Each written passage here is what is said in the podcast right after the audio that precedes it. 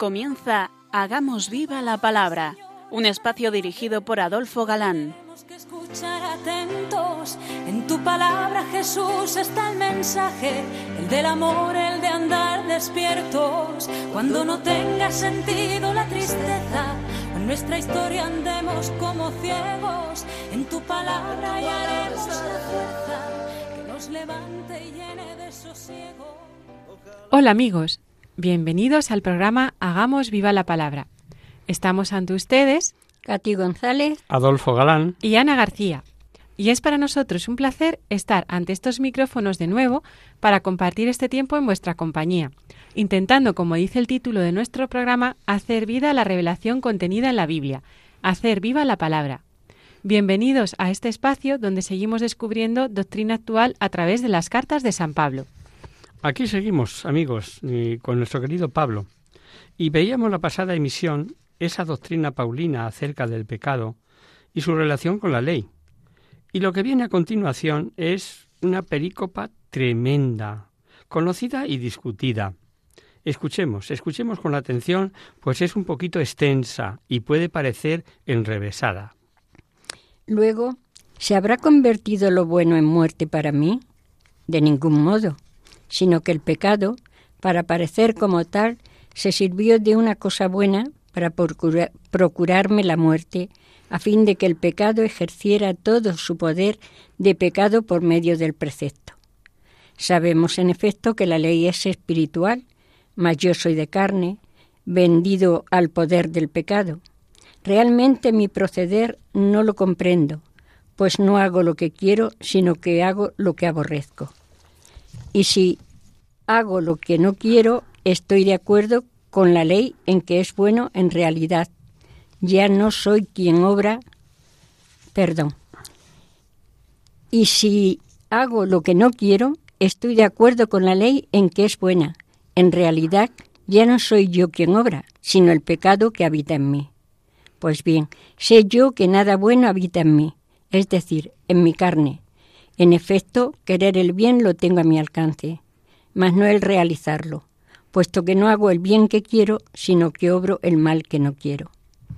Y si hago lo que no quiero, no soy yo quien la obra, sino el pecado que habita en mí. Descubro, pues, esta ley, aun queriendo hacer el bien, es el mal, el que se me presenta, pues me complazco en la ley de Dios según el hombre interior, pero advierto otra ley en mis miembros que lucha contra la ley de mi razón y me esclaviza a la ley del pecado que está en mis miembros. Pobre de mí. ¿Quién me librará de este cuerpo que me lleva a la muerte? Gracias sean dadas a Dios por Jesucristo nuestro Señor. Así pues, soy yo mismo quien con la razón sirve a la ley de Dios, mas con la carne a la ley del pecado.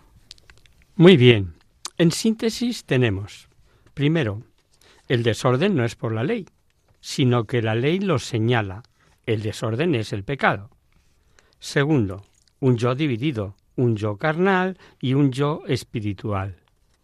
El resultado, drama y lucha interior. Teoría quiero, práctica no lo hago. Cuarto, la necesidad de Cristo y su obra. Ya ahondaremos en esto más adelante. Y quinto, ese hacer lo que no quiero, ese no soy yo quien obra, es porque el pecado esclaviza. De esto podrían hablarnos con propiedad determinados toxicómanos, alcohólicos, etc. Mejor que los demás. No que todo pecado no esclavice, sino que éstos dejan más al descubierto la tiranía del pecado, esa esclavitud que les arrastra cada vez más hondo. Y tras esta reflexión brota espontáneamente la exclamación de Pablo, pobre de mí, ¿quién me librará de este cuerpo de muerte? Y termina diciendo, gracias a Dios por Jesucristo. La liberación de la ley de la carne solo se consigue por la gracia de Jesucristo. Esta es la gran enseñanza que hemos de coger cuanto más de Cristo, más libres. El padre Lagrange dice que el término de su exposición, insiste Pablo, en la unidad del ser humano desgarrado por dos tendencias opuestas expresadas, esta vez con concisión lapidaria, con una claridad eh, manifiesta. Y avanzamos un paso más, analizando ahora a partir del capítulo 8. Una de las revelaciones consoladoras que vemos en este capítulo es que al que ama a Dios, el que a Dios ama, ninguna fuerza podrá quitarle ese amor. Comienza con un grito de triunfo, de liberación. No hay condenación para los que están escrito. Así están en Cristo, perdón. Y la razón es muy clara. Nuestra unión a Cristo nos pone en posición de un nuevo espíritu que es espíritu de vida, vivificante, que inspira el modo de obrar del cristiano. Por consiguiente, ninguna condenación pesa ya sobre los que están en Cristo Jesús, porque la ley del Espíritu que da la vida en Cristo, Jesús te liberó de la ley del pecado y de la muerte, pues lo que era imposible a la ley, reducida a la impotencia por la carne, Dios, habiendo enviado a su propio Hijo en una carne semejante a la del pecado, y en orden al pecado, condenó el pecado en la carne, a fin de que la justicia de la ley se cumpliera en nosotros que seguimos una conducta, no según la carne, sino según el Espíritu. Efectivamente, los que viven según la carne desean lo carnal, mas los que viven según el Espíritu lo espiritual. Pues las tendencias de la carne son muerte, malas del espíritu, vida y paz, ya que las tendencias de la carne llevan al odio a Dios, no se someten a la ley de Dios, ni siquiera pueden así, los que están en la carne no pueden agradar a Dios. Dice el último versículo que hemos leído que los que están en la carne no pueden agradar a Dios.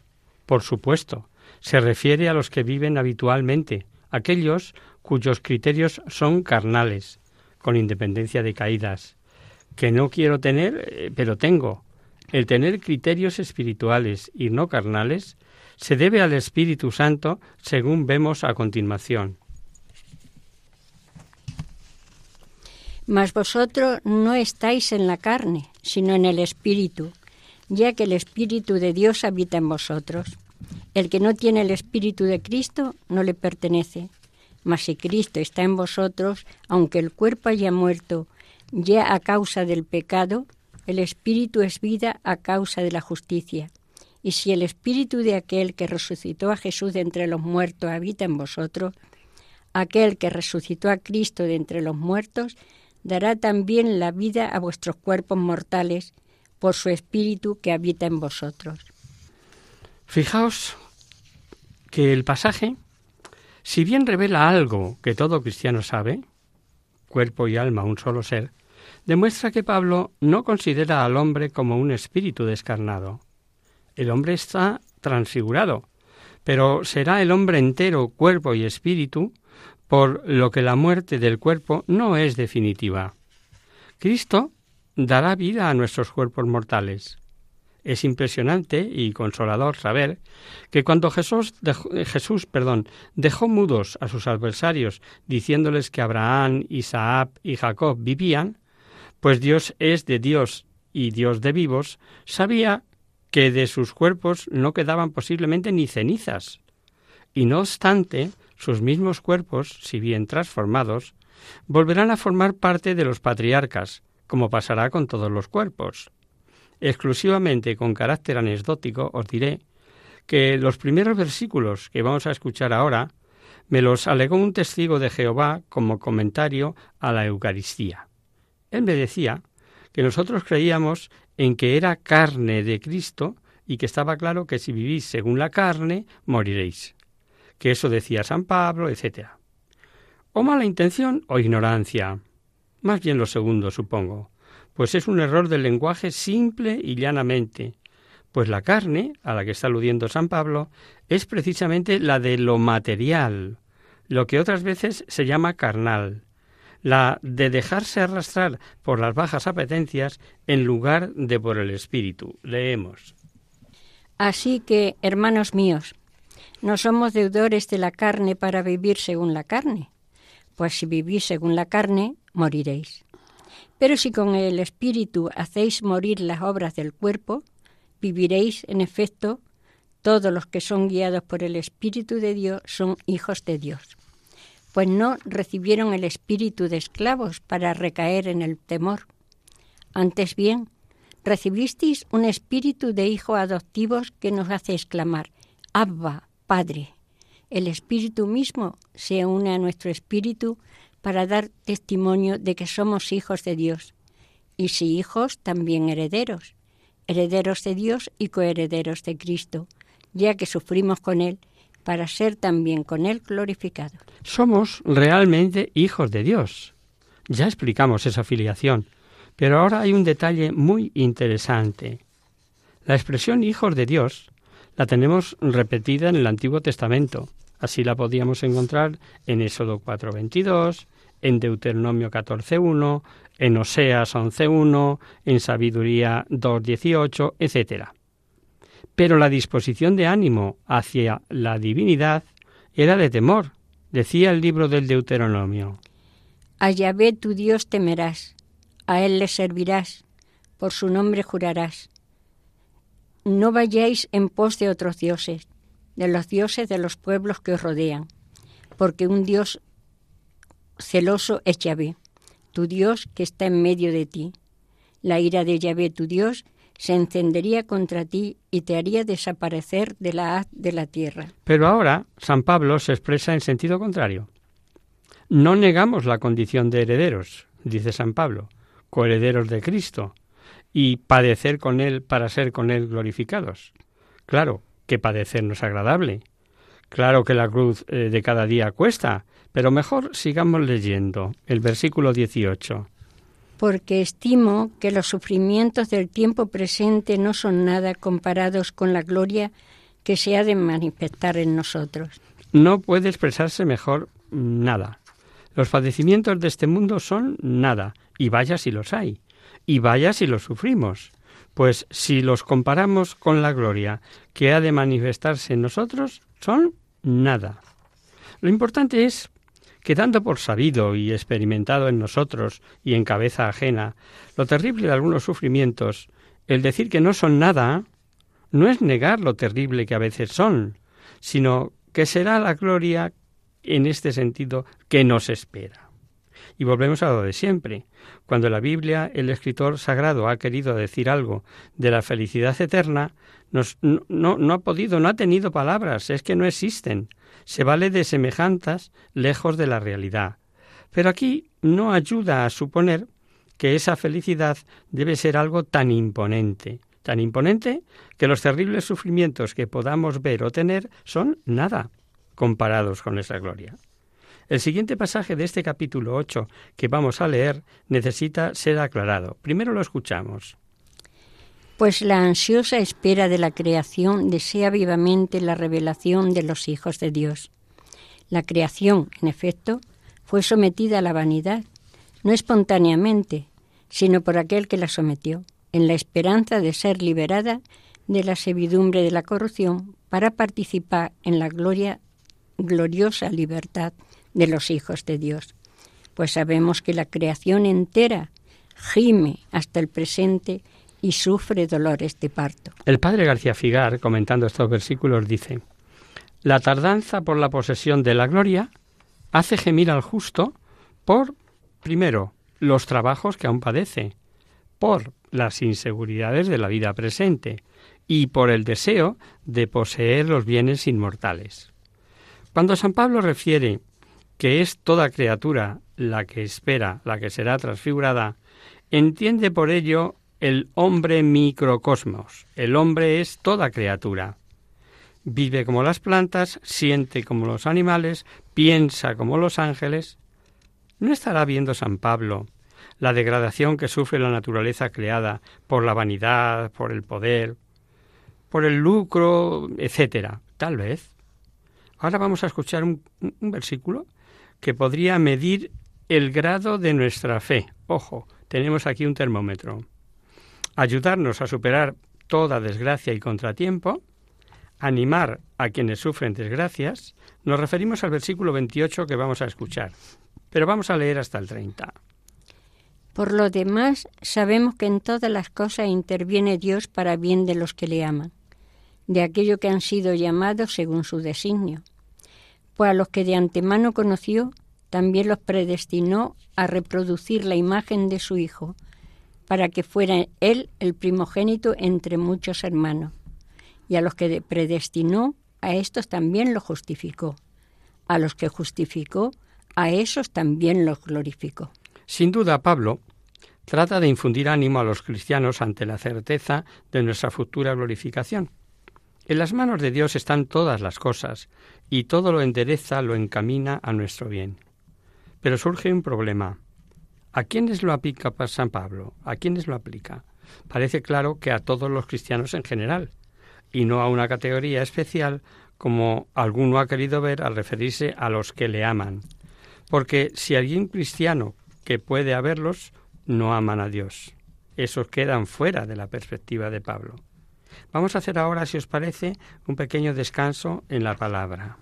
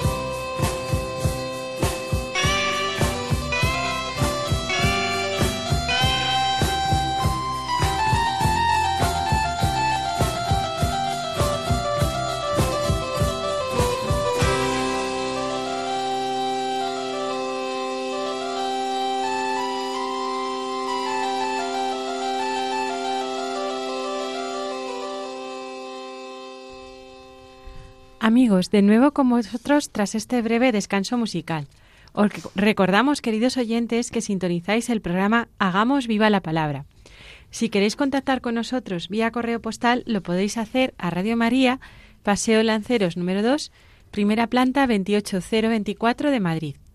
Y si preferís, el correo electrónico hagamos viva la palabra arroba radiomaria.es. Para los que os acabáis de incorporar, deciros que estamos desarrollando la carta a los romanos. Así es, y concretamente en el capítulo 8. Y leíamos antes del descanso.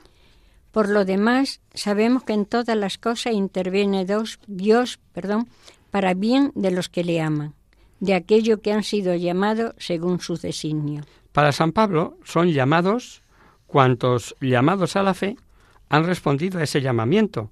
Por consiguiente, todos los cristianos somos llamados. Pero no se puede deducir que solo los cristianos han sido llamados a la salvación. De esto ya hablaremos con detalle. La iniciativa divina respecto a los cristianos no significa exclusión respecto a los demás. Dios quiere que todos se salven, no lo olvidemos. Y a propósito de la providencia divina, sigue diciendo el padre García Figar, que tiene comentarios acertadísimos y por eso veis que los tomamos de vez en cuando dice él, la providencia de Dios se hace, por tanto, presente en la historia del hombre, en la historia de su pensamiento y de su libertad, en la historia de los corazones y las conciencias. En el hombre y con el hombre, la acción de la providencia alcanza una dimensión histórica, en el sentido de que sigue el ritmo y se adapta a las leyes del desarrollo de la naturaleza humana, permaneciendo inmutada e inmutable, en la soberana trascendencia de su ser que no experimenta mutaciones. La providencia es una presencia eterna en la historia del hombre, de cada uno y de las comunidades. La historia de las naciones y de todo el género humano se desarrolla bajo el ojo de Dios, por así decirlo, y bajo su omnipotente acción. Si todo lo creado es custodiado y gobernado por la providencia, la autoridad de Dios, llena de paternal solicitud, comporta en relación a los seres racionales y libres el pleno respeto a la libertad, que es una expresión en el mundo creado de la imagen y semejanza con el mismo ser divino, con la misma eh, libertad divina. Así somos creados, libres. En el punto 5 dice igualmente, el hombre creado a imagen y semejanza de Dios posee una finalidad propia, autoteología, por la cual tiende a autorrealizarse. Enriquecido por un don que es también una misión, el hombre está sumido en el misterio de la providencia divina y nos remite precisamente al libro del eclesiástico. El Señor formó al hombre de la tierra, le dio el dominio sobre ella, le dio capacidad de elección, lengua, ojos, oídos y corazón para entender. Llenó, llenóle de ciencia e inteligencia y le dio a conocer el bien y el mal. Iluminó su corazón para mostrarles la grandeza de sus obras y añadió, añadióle ciencia, dándole en posesión una ley de vida. Otro punto que hay que aclarar es que puede haber cristianos que queden excluidos. La Iglesia es barca de salvación, que llega ciertamente a puerto, pero los individuos son libres y pueden, en, el uso de su libertad, evadirse o naufragar, por seguir con el ejemplo de la barca. Estos versículos, por su importancia doctrinal, han sido objeto de numerosos estudios y comentarios por parte de teólogos y exegetas por cuanto toca el famoso tema de la predestinación. Con independencia de que el beneficio al que Dios nos ha predestinado es a ser conformes con la imagen de su Hijo, es decir, a reproducir en sí mismos los rasgos de Jesucristo, lo importante es saber que predestinados son cuantos han querido ser predestinados, pues no se vulnera la libertad en ningún momento. Y antes de, terminar estos tan discutidos puntos, conviene vivir conscientes de que la providencia de Dios es, como dice eh, ese maravilloso libro de espiritualidad católica, un misterio, un misterio muy alto y muy difícil de reducir a conceptos que cae el pedrisco y acaba el lavador de recoger la cosecha y por ello dice, uff, providencia. Pues bien, pero si cae el pedrisco y le fastidia la cosecha, también puede decir providencial, aunque en ese momento no se explique por qué Dios lo ha permitido. A veces, eh, pasado el tiempo, se nos da la ocasión de saber ese por qué. Y terminamos este punto con un cuentecillo. Supongamos una partida de dominó y juegan un indiferente, un filósofo ateo, uno que se las da de graciosillo y un cristiano. A punto de dar las doce de la Santa Misa, el sacristán hace sonar la campana. El indiferente dice, ya suena la campana, diciendo que son las doce. ¿Cierto? ¿No miente? El filósofo, no, la campana no suena es el campanero el que la hace sonar. Cierto también. El que se da la de gracioso. Ya está el cura queriendo reclutar tontos. Y el cristiano acaba ese juego, se levanta y dice, Dios me llama. ¿Deberes para pensar en casa? ¿Qué es la providencia para mí? Contestémonos a esa pregunta. Al final daremos el correo como siempre y podéis enviarnos nuestra opinión, tanto de la providencia divina como de la predestinación, o alguna duda que tengáis al respecto. Sabéis que estamos a vuestra disposición. Y como todo cristiano es predestinado, ¿cómo agradecer a Dios tal beneficio? Y aquí sigue diciendo San Pablo. Ante esto, ¿qué diremos? Si Dios está por nosotros, ¿quién contra nosotros? El que no perdonó ni a su propio Hijo, antes bien le entregó por todos nosotros, ¿cómo no nos dará con él graciosamente todas las cosas? ¿Quién acusará a los elegidos de Dios? Dios es quien justifica. ¿Quién condenará? ¿Acaso Cristo Jesús, el que murió, más aún el que resucitó, el que está a la diestra de Dios y que intercede por nosotros? ¿Qué podrá temer el predestinado?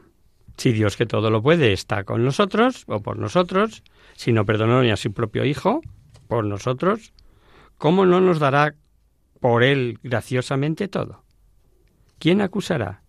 ¿Quién condenará? Jesús murió e intercede por nosotros. Como veis, es todo un himno de confianza triunfal. Y el final del capítulo que vamos a leer, que es precioso, se explica por sí mismo. Esta es una de esas eh, perícopas que el comentarista es intentar comentarlas como embadurnar una joya literaria. Escuchemos. ¿Quién nos separará del amor de Cristo? ¿La tribulación? ¿La angustia? ¿La persecución? ¿El hambre? ¿La desnudez? ¿Los peligros? ¿La espada? Como dice la Escritura, por tu causa somos muertos todo el día, tratados como ovejas destinadas al matadero. Pero en todo de esto salimos vencedores gracias a aquel que nos amó. Pues estoy seguro de que ni la muerte, ni la vida, ni los ángeles, ni los principados, ni lo presente, ni lo futuro, ni las potestades, ni la altura, ni la profundidad, ni otra criatura alguna podrá separarnos del amor de Dios manifestado en Cristo Jesús, Señor nuestro.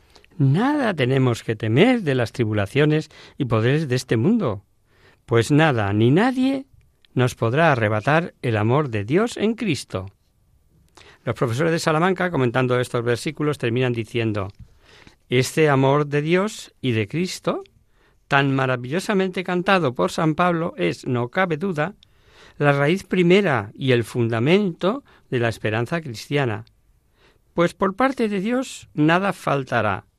El fallo, si se da, será por nuestra parte.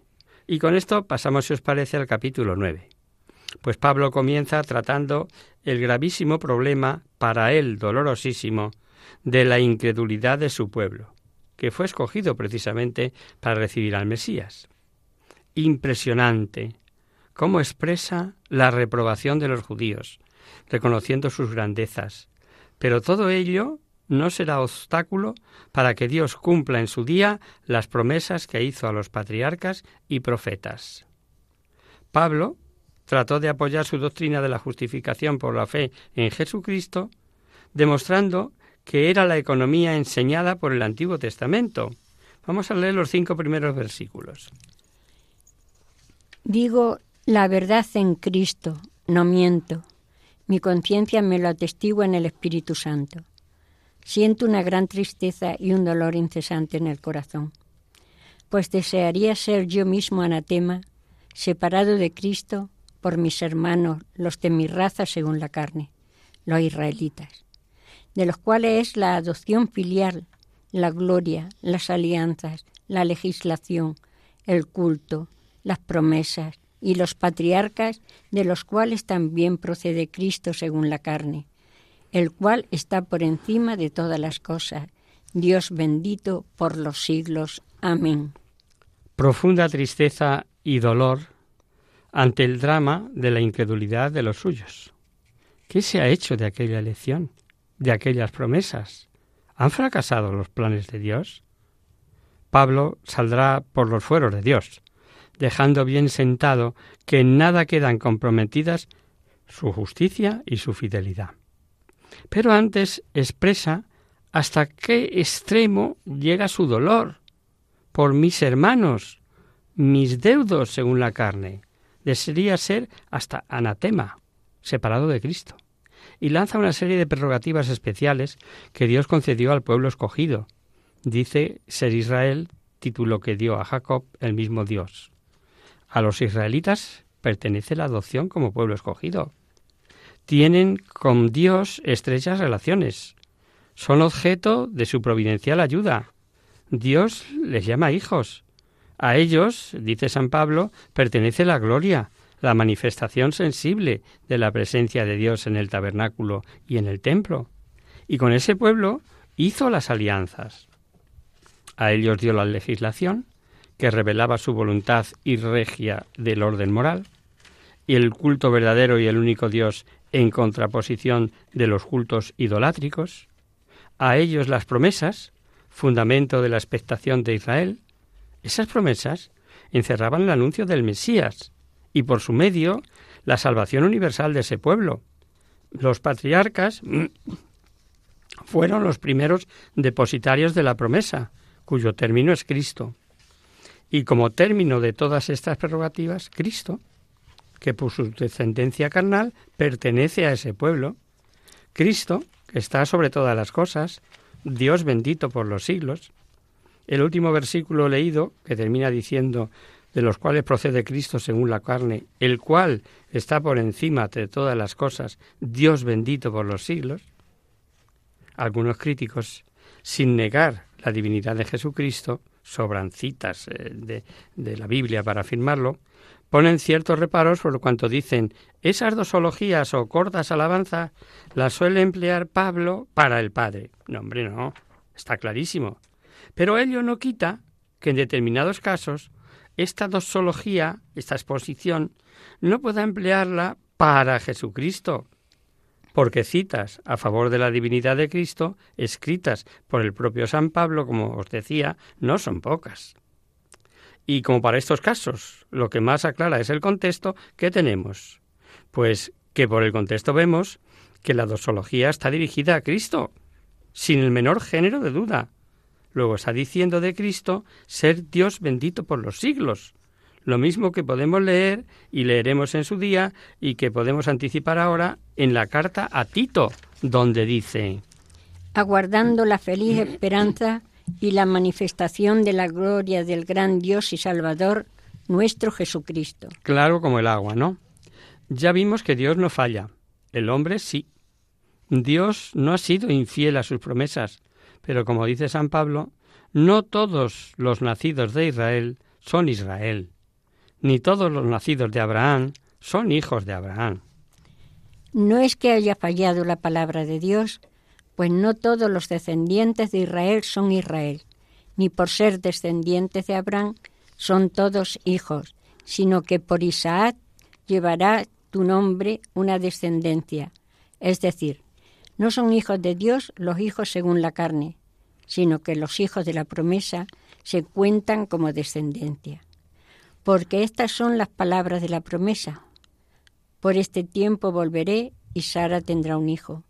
Y más aún, también Rebeca concibió de un solo hombre, nuestro padre Isaac.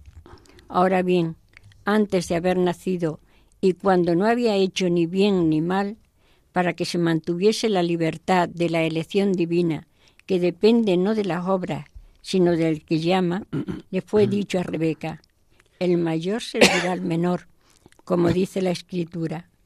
Amé a Jacob y odié a Esaú. Vayamos por partes. Ya sabemos que se refiere a la descendencia carnal de Abraham, o el Israel racial, y la descendencia espiritual o Israel de Dios. También el Bautista había empleado esta distinción cuando decía, no creáis que basta con decir en vuestro interior, tenemos por padre Abraham, porque os digo que puede Dios de estas piedras dar hijos de Abraham. Al Israel de Dios, compuesto de creyentes, es al que están hechas las promesas mesiánicas. Luego, aunque queden fuera, no pocos, por pertenecer al Israel racial, la fidelidad de Dios en cuanto a cumplirse su promesa quedan a salvo. Y entramos en un verdadero misterio, la vocación. Cierto que la idea general del pasaje es la de defender la fidelidad de Dios a sus promesas. Dice, y no es que la palabra de Dios haya quedado sin efecto, y ahonda en eso de ser descendientes de Abraham, unos exclusivamente por la sangre, sangre, otros además de por la sangre, por la fe y el espíritu de Abraham. Y esos son los verdaderos descendientes de Abraham. Y lo ratifica recordando que Dios dijo, por Isaac será tu descendencia. Vamos a hacer ahora una pequeña pausa, si os parece.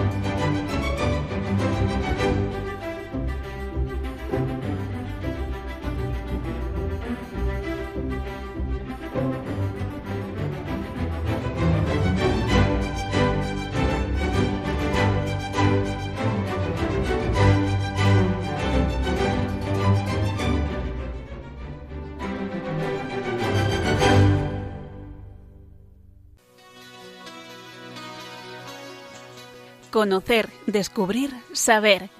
En Hagamos Viva la Palabra.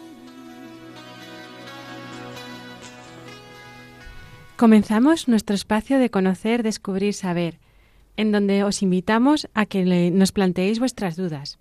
Hoy vamos a contestar a Sonsoles, una querida oyente de León, que pide orientación de cómo ayudar a su abuela en su ancianidad.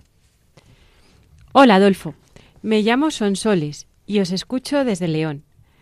No me pierdo nunca vuestro programa, pues es una excelente manera de mejorar mi formación cristiana. Aprovecho este espacio en el que tiene cabida cualquier tema para pediros consejos sobre cómo ayudar a mi abuela. Siempre ha sido una mujer luchadora y activa, pero ahora está un poco deprimida al ver que sus fuerzas no son las de antes. Depender de nosotros para realizar algunas gestiones que hasta hace poco hacía sola le hace sentir que ya no vale nada. ¿Cómo puedo ayudarla a vivir esta última etapa con alegría? Muchas gracias y firma Sonsoles. Gracias a ti, querida Sonsoles, por escucharnos. Y mira, vamos a intentar ayudarte con algunos consejillos para descubrir el sentido de la vejez y aprender a disfrutar de ella. Antes de abordar este tema, sugerirte que animes a tu abuela a escuchar Radio María, a lo mejor ya lo hace, pues nos consta que hace mucho bien a las personas mayores y es una compañía estupenda. Y ahora sí, vamos a responder a tu consulta. Uno de los grandes temores del hombre actual es el miedo a envejecer. Prueba de ello son las investigaciones y experimentos encaminados a prolongar la juventud del cuerpo y a evitar el envejecimiento, que va unido al paso de los años. La corriente de pensamiento materialista, tan extendida en estos tiempos, ve la vida humana como una simple cuestión fisiológica, dejando de lado los aspectos metafísicos y sobrenaturales. Es comprensible que viendo la vida desde esa óptica no haya mayor desgracia que ser viejo. El cristianismo, en cambio, reconoce la existencia del alma y con ello el carácter trascendente de la vida humana. Hay razones para vivir mayores que la propia vida. Tenemos el ejemplo de santos como San Pío X, San Juan Bosco, San Pío de Pietrelcina, que vivieron su vejez con tanta seguridad, con tanta alegría, en cada uno el cuerpo envejeció, sí, pero el espíritu permaneció joven, pues no abandonaron nunca su ideal, un ideal que puede y debe ser también el nuestro, y que fue buscar la gloria de Dios y el bien del prójimo, como dijo Cicerón. No envejecemos por haber vivido un cierto número de años, envejecemos porque desertamos de nuestro ideal. Los años arrugan la piel, renunciar a un ideal arruga el alma. En la ancianidad, abundan las dolencias físicas y los achaques. Parece que ya está todo hecho en la vida y lo único que queda es sufrir. Pero si unimos esos sufrimientos a los de Cristo, no serán estériles y tendrán sentido, ya que podremos ofrecerlo por la salvación de muchas almas y por nuestra purificación y la reparación de nuestros pecados. Todo tiene su lado positivo, y la vejez no es una excepción. Primero, las limitaciones propias de esa edad pueden ser algo bueno si nos hacen tomar conciencia de nuestra pequeñez ante Dios y nos incitan a abandonarnos en sus manos protectoras y en su previdencia. La dependencia de los demás para hacer ciertas cosas o para el cuidado personal puede ser una gran oportunidad para crecer en humildad. Tercero, la vejez muchas veces va acompañada de la soledad, pero en vez de lamentarnos por ello, podemos emplear ese tiempo de soledad en hacer oración por todos los que no encuentran tiempo para ello y por las necesidades de Iglesia y del mundo, que son muchísimas. Cuarto, la vejez es la culminación de la existencia terrena. Es un tiempo magnífico de preparación para la vida eterna, abiertos a la esperanza que no defrauda. Pero además, en la ancianidad se puede sentir la alegría de la juventud. ¿Cómo es eso? El escritor Samuel Hullman, en su, en su famoso poema Youth, Juventud, supo expresar esta cuestión tan bien expuesta por la enseñanza cristiana. La juventud no corresponde a un periodo de nuestra vida, sino a un estado del espíritu, una resultante de la voluntad, un predicado de la imaginación, una intensidad emotiva, una victoria del coraje sobre la timidez, del gusto por la aventura sobre el amor al confort. Tras la muerte de San Juan Pablo II, Joaquín Navarro Valls, portavoz de la Santa Sede, de la Santa Sede, que tuvo una relación muy estrecha con el Papa debido al cargo que desempeñaba, reflexionaba sobre el tema recordando todo lo que éste le había enseñado con su actitud ante la vida, y en concreto en su ancianidad, siendo ya muy mayor y estando ya muy afectado por el Parkinson que padeció durante los últimos años de su vida, declaraba El buen humor a los 18 o 20 años es una obligación biológica. A los 40 o 45 ya requiere un cierto esfuerzo de voluntad. A los 70, mantener el buen humor es un acto de virtud. Cuando esa actitud es sostenida hasta la muerte, con voluntad de olvidarse de la carga de la pesadumbre y del deterioro físico que nos van dejando los años, se trata de un auténtico milagro. He tenido la suerte de estar al lado del Papa día a día en el trabajo, en su apartamento, y también de acompañarlo en todos sus viajes e incluso en sus vacaciones. Algunos periodistas decían que el Papa había perdido la sonrisa en los últimos años. Nada más falso. Lo que ocurría es que el Parkinson había acartonado sus facciones, las había tornado más hieráticas, pero la alegría le rebullía por dentro. Esa es la clave. La alegría que le rebullía por dentro y que tenía su fuente en Cristo, en su trato con Él y en la entrega de su vida a lo que Él quisiera. Y esa debe ser la seña de identidad de todo cristiano en el día a día, la alegría, en los momentos buenos y en los malos, en la juventud, en la madurez y en la vejez. Si llegamos así a la última etapa de nuestra vida, comprobaremos lo que decía San Pablo en su segunda carta a los Corintios. Aun cuando nuestro hombre exterior se va desmoronando, el hombre interior se va renovando de día en día. El hombre exterior es el cuerpo, mortal y frágil. El hombre interior es el alma, vivificada por la gracia del Espíritu Santo. Y sigue diciendo, en efecto, la leve tribulación de un momento nos produce, sobre toda medida, un pesado caudal de gloria eterna a cuantos no ponemos nuestros ojos en las cosas visibles, sino en las invisibles. Pues las cosas visibles son pasajeras, mas las invisibles son eternas. Esta es otra de las claves. No poner nuestras esperanzas ni desvelos en las cosas de este mundo, sino dirigir la mirada de los esfuerzos hacia las cosas eternas. Este pensamiento refleja la mirada profunda de Pablo, inmerso en el mundo de lo eterno, en Dios. Oh Santa, la Madre Teresa de Calcuta, a la que eh, todos recordamos ya en su vejez, con la cara arrugadita por el, peso, el paso de los años, pero con una mirada limpia y una sonrisa. Es otro buen ejemplo de cómo llevar la vejez con alegría. Ella decía La mejor manera de demostrar nuestra gratitud a Dios y al prójimo es aceptarlo todo con alegría. La alegría se nota en los ojos, se ve al hablar y al caminar. Hablamos de la alegría que procede de la unión con Dios, de vivir en su presencia.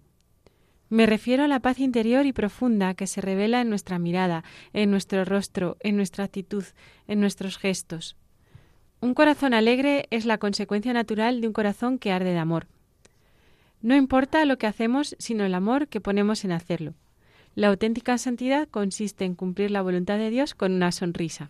Su ideal era el mismo que el de San Pío de Pietrelcina, San Juan Bosco, San Pío X, que ya os hemos mencionado, que poníamos como ejemplos de espíritus jóvenes y alegres en la ancianidad. Buscar la gloria de Dios y el bien del prójimo. Y repetimos, ese debe ser también nuestro ideal, el de todo, en todas las etapas de nuestra vida. Vivamos de cara a Dios. Vivir de cara a Dios es recibir con ilusión la luz de cada día, es tener a Dios como compañero de camino, es enfrentarse sin temor al día de mañana, es abandonarse plenamente en los brazos de Dios y confiar en Él pase lo que pase, es tener paz en la conciencia. San María José Escribá decía No debemos desear morir antes de tiempo, debemos desear vivir hasta haber cumplido fielmente nuestra misión. Hemos de desear vivir para trabajar por nuestro Señor, para hacer el bien a los hermanos. Otro santo y el mismo ideal. Vivir para trabajar por el Señor y hacer el bien a los hermanos. León Daudí, escritor español, nos ha dejado una frase muy acertada sobre la vejez. Aprender a no ser joven es el aprendizaje más largo y más difícil de la vida. Por eso vamos a añadir a todo lo dicho algunos consejos que se pueden poner en práctica cada día para conservar un espíritu joven en la ancianidad. Se ha demostrado que un buen estado de ánimo y tener sentido del humor mejora la calidad de vida. Por eso debemos escoger el lado positivo de cualquier situación y tomarnos la vida con humor.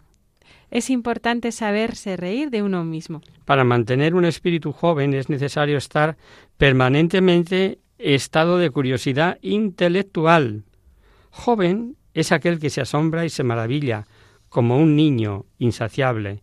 Eh, te pregunta, ¿y qué más? Es muy importante conservar la capacidad de percibir la belleza que se encuentra en la naturaleza, en el arte, la música, la poesía. La vejez no es soportable sin un ideal. El ideal de todo cristiano es, como hemos dicho, buscar la gloria de Dios y el bien del prójimo. Pero este gran ideal se llega a través de otros ideales o metas más pequeñas y concretas. Cada uno tendrá las suyas en función de las necesidades de su entorno, de las inclinaciones o actitudes en algunos campos. Solo hace falta fijarse un poco para descubrir al prójimo necesitado y examinarse uno mismo para ver qué hay en nosotros que él pueda necesitar. A veces son cosas tan sencillas como una sonrisa, o un poco de conversación, o escuchar sin prisas sus alegrías o sus penas. Lo más, importante no es añadir años a la vida, sino vida a los años. Por eso es necesario mantener las relaciones con el entorno, vecinos, familiares, amigos. La edad no tiene por qué ser un impedimento para relacionarnos con los demás si se tiene un espíritu joven. Una de las claves es interesarse por sus cosas respetando a la vez su intimidad. ¿Cómo se consigue esto? Con discreción y prudencia. Otra clave para relacionarse con personas de cualquier edad es no tratar de imponer nuestra manera de pensar o de sentir. Se puede dialogar, por supuesto, pero respetando los puntos de vista del otro. Algo que resulta fundamental, sobre todo cuando se está con gente joven, nietos, sobrinos, es ser capaz de tolerar cierto grado de desorden y bullicio alrededor con una actitud paciente y sosegada. Y por último, no aburrir a los demás hablándoles de nuestras enfermedades o achaques constantemente. Bueno, esperamos haberte ayudado, queridas Sonsoles, y que estas reflexiones, así un poco en voz alta, ayuden a tu abuela y a otros muchos que nos estén escuchando y estén en una situación similar. Sin más, eh, nos despedimos quedando a la espera, como siempre, de vuestras consultas y sugerencias.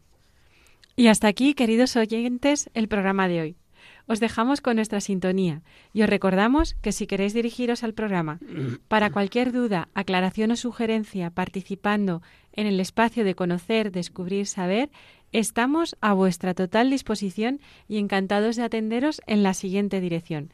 Radio María, Paseo Lanceros número 2, primera planta 28024 de Madrid. O bien, si lo preferís, al correo electrónico hagamos viva la palabra arroba.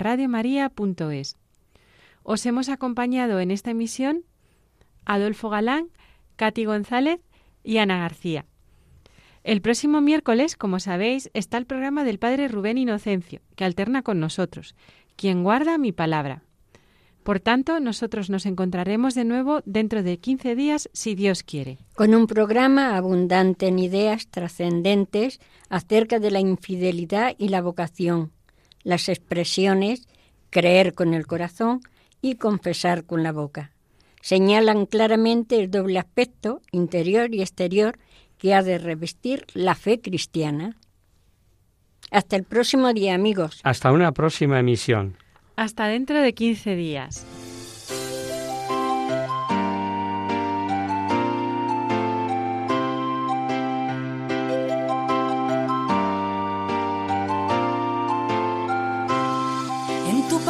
Señor, está la clave. Solo tenemos que escuchar atentos. En tu palabra, Jesús, está el mensaje, el del amor, el de andar despierto. Así concluye Hagamos viva la palabra con Adolfo Galán. Andemos como ciegos, en tu palabra y haremos la fuerza que nos levante y llene de sosiego. Ojalá.